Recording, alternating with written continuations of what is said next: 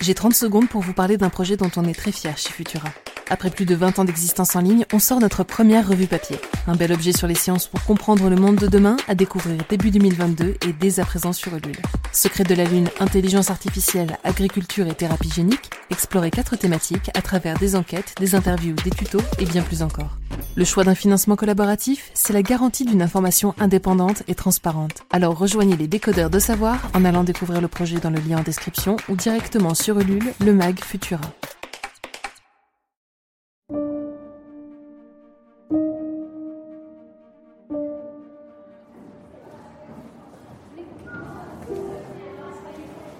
1938. L'école pour filles de Saint-Paul, au centre-ouest de Londres, a l'habitude d'accueillir de brillantes jeunes filles et de les instruire avec la même exigence que les garçons. C'est d'ailleurs le seul établissement pour jeunes filles de la ville à proposer des cours de physique. Parmi les élèves, il y en a une qui se démarque des autres. Une grande, en dernière année.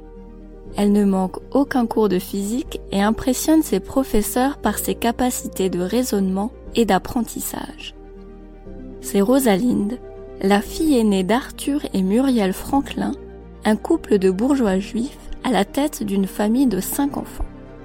Cette jeune passionnée de science ne le sait pas encore, mais elle sera au cœur de la découverte scientifique la plus importante du XXe siècle.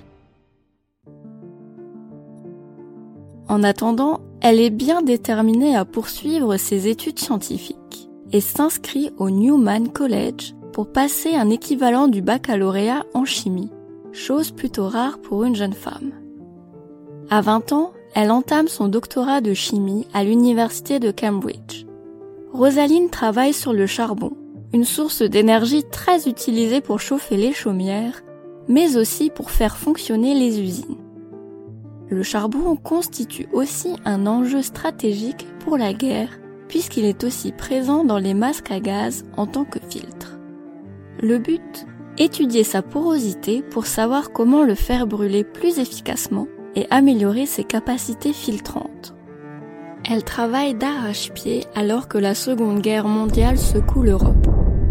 Elle parvient à démontrer que le carbone issu de la pyrolyse du charbon peut être de deux formes.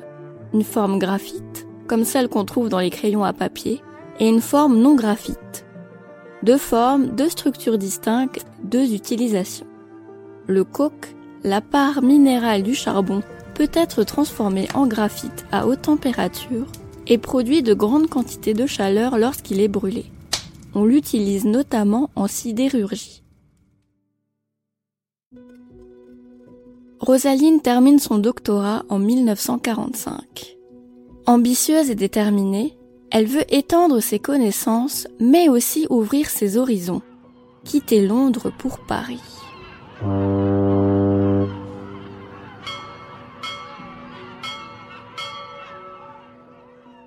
Rosaline est amie avec Adrienne Veil, une réfugiée juive française et ancienne élève de Marie Curie. Elle lui demande de l'aider à trouver un poste de physicienne dans la ville Lumière. Grâce à elle, Rosaline rencontre le directeur du CNRS de l'époque, puis un ingénieur spécialisé en cristallographie, Jacques Mering. Le courant passe si bien entre eux qu'il lui propose un poste au laboratoire central des services chimiques de l'État, où lui-même travaille. Elle accepte immédiatement, déjà charmée par les paysages de l'Hexagone lors de précédents voyages. Je me verrais bien parcourir indéfiniment la France. J'adore les habitants, les paysages et la gastronomie de ces pays.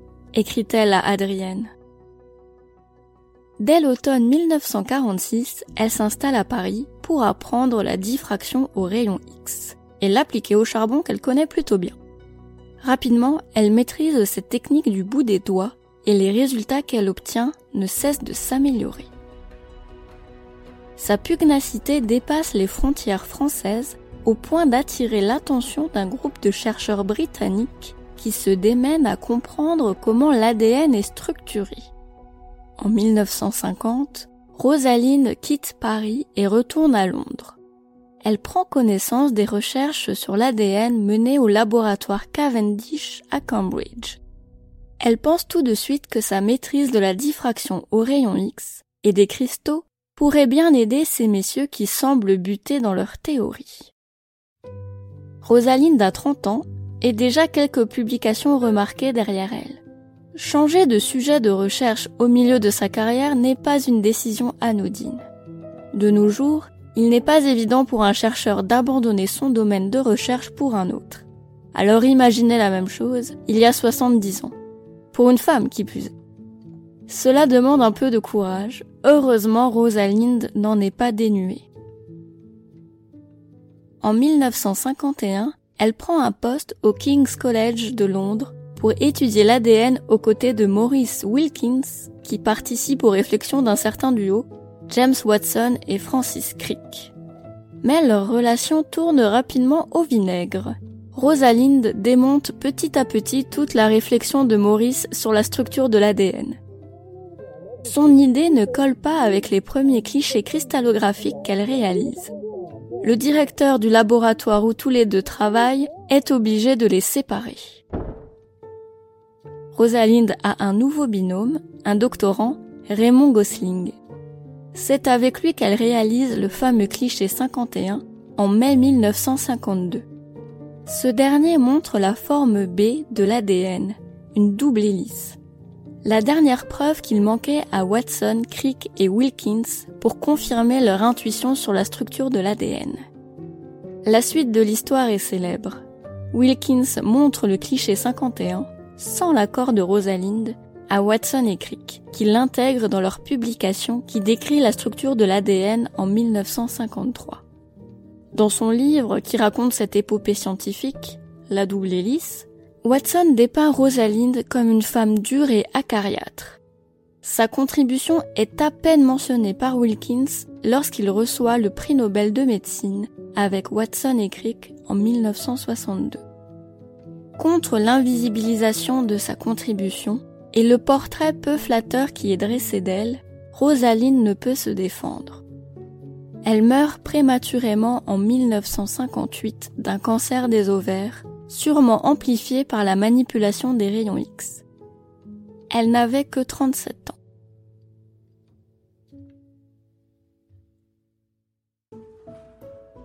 Après la parution du livre de Watson en 1968, plusieurs personnes cherchent à réhabiliter Rosalind, lui redonner la place qui lui revient dans l'histoire de l'ADN. Elle devient alors une icône féministe, la mauvaise héroïne, un cas d'école de l'effet Matilda, une théorie qui stipule que les femmes scientifiques sont moins reconnues que les hommes pour leurs recherches et que ces derniers s'accaparent une partie des mérites qui leur revient pourtant. Mais Rosaline était bien plus que tout cela. Après son passage au King's College, elle prend un poste au Birbex College, toujours à Londres, pour poursuivre sa carrière. Ce changement de poste est autant motivé par sa curiosité que par l'ambiance antisémite qui régnait dans les couloirs de l'université. Là-bas, elle applique ses compétences en cristallographie au virus, des entités biologiques qui la fascinent depuis toujours. Elle aide à comprendre la structure du virus de la mosaïque du tabac, le tout premier virus découvert à la fin du 19e siècle. L'occasion pour elle de fermer le clapet à Watson qui pensait que ce virus était en forme d'hélice, une obsession chez lui. Après cela, elle change encore d'horizon pour étudier le virus de la poliomyélite. Malheureusement, son cancer précipite brutalement la fin de sa brillante carrière de chercheuse. Mais pour rappeler à tous que Rosalind était bien des choses, mais avant tout une femme scientifique brillante, sa tombe au cimetière juif de Willesden, à Londres, porte une épitaphe singulière. Il y est inscrit au centre Scientist, scientifique en français.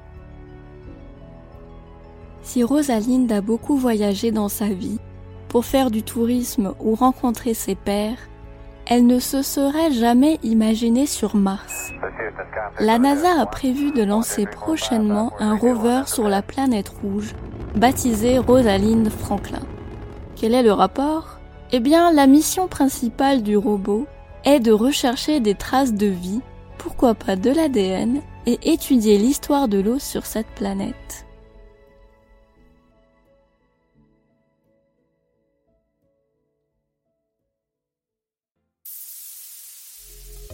Merci d'avoir écouté Chasseur de sciences. Au texte et à la narration, Julie Kern. Si vous appréciez notre travail, n'hésitez pas à nous laisser un commentaire et 5 étoiles sur les plateformes de diffusion pour nous soutenir et améliorer notre visibilité.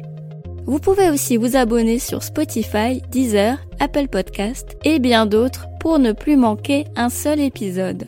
Quant à moi, je vous retrouverai bientôt pour une future expédition temporelle dans Chasseurs de sciences. À bientôt!